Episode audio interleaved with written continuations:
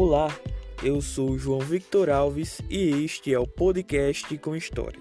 O podcast que trata sobre os relatos biográficos de personagens históricos da cidade de Areal.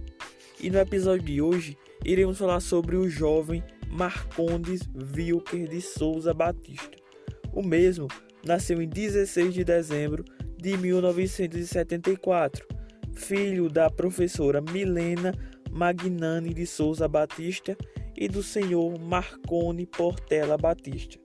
O senhor Marcondes Wilker faleceu ainda muito jovem, com pouco mais de 18 anos, no dia 28 de novembro de 1993. Houve uma intensa comoção no município de Areal devido à morte do jovem Marcondes Wilker.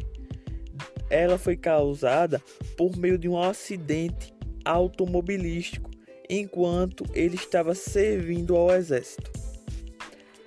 O jovem Marcondes Wilker virou o nome de rua a partir da lei número 397 de 3 de setembro de 1997.